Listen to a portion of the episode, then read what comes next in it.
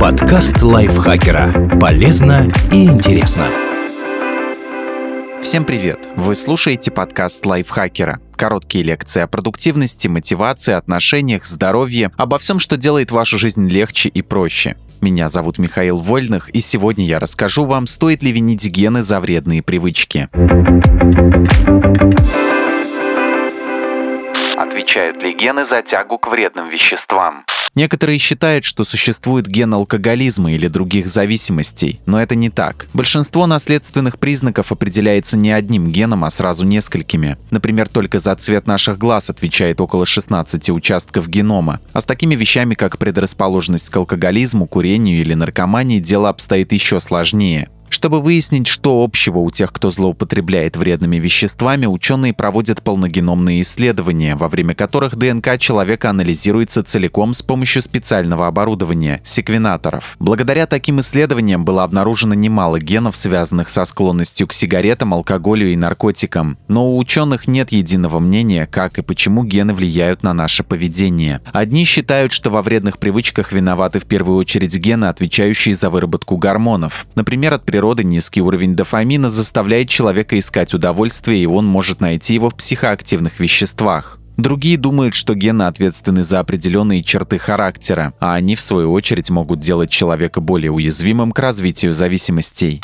Почему нельзя все списывать только на наследственность? Помимо генов на формирование зависимости влияют характер, воспитание, направленность интересов, окружение, социальные условия, доступность вредных веществ и другие обстоятельства. Наследственность и внешние причины играют примерно одинаковую роль в развитии зависимости. В разных случаях на каждый из этих факторов приходится около 40-60% риска. Есть немало примеров, когда дети из благополучных семей становились алкоголиками или наркоманами. Все потому, что они связывались с дурной компанией и имели достаточно денег на покупку веществ, а родители не следили за ними. А дети зависимых родителей повторяют их судьбу не только из-за генов. Алкоголики или наркоманы чаще жестоко обращаются с детьми детьми. В результате у тех появляются стрессовые расстройства и психологические травмы, ухудшаются социальные навыки. А это подстегивает тягу к алкоголю, сигаретам или наркотикам. Во многом поэтому зависимые впервые пробуют вещества еще подростками. Генетические и внешние факторы могут взаимодействовать и усиливать друг друга. Например, при употреблении кокаина могут активироваться ДНК-маркеры, увеличивающие выработку белков, связанных с ощущением удовольствия. Это, в свою очередь, усиливает зависимость.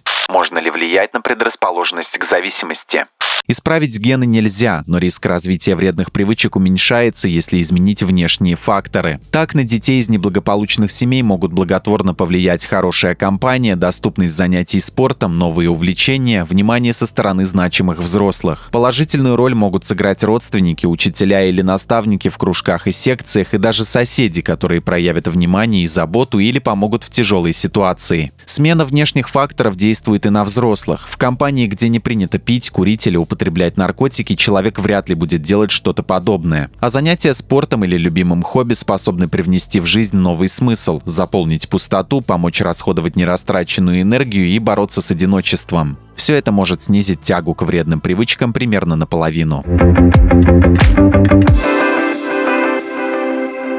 Спасибо Андрею Вдовенко за этот текст. Подписывайтесь на подкаст Лайфхакера на всех платформах, ставьте ему лайки и звездочки. Заходите к нам в чат в Телеграм, он так и называется «Подкасты Лайфхакера». На этом я с вами прощаюсь. Пока.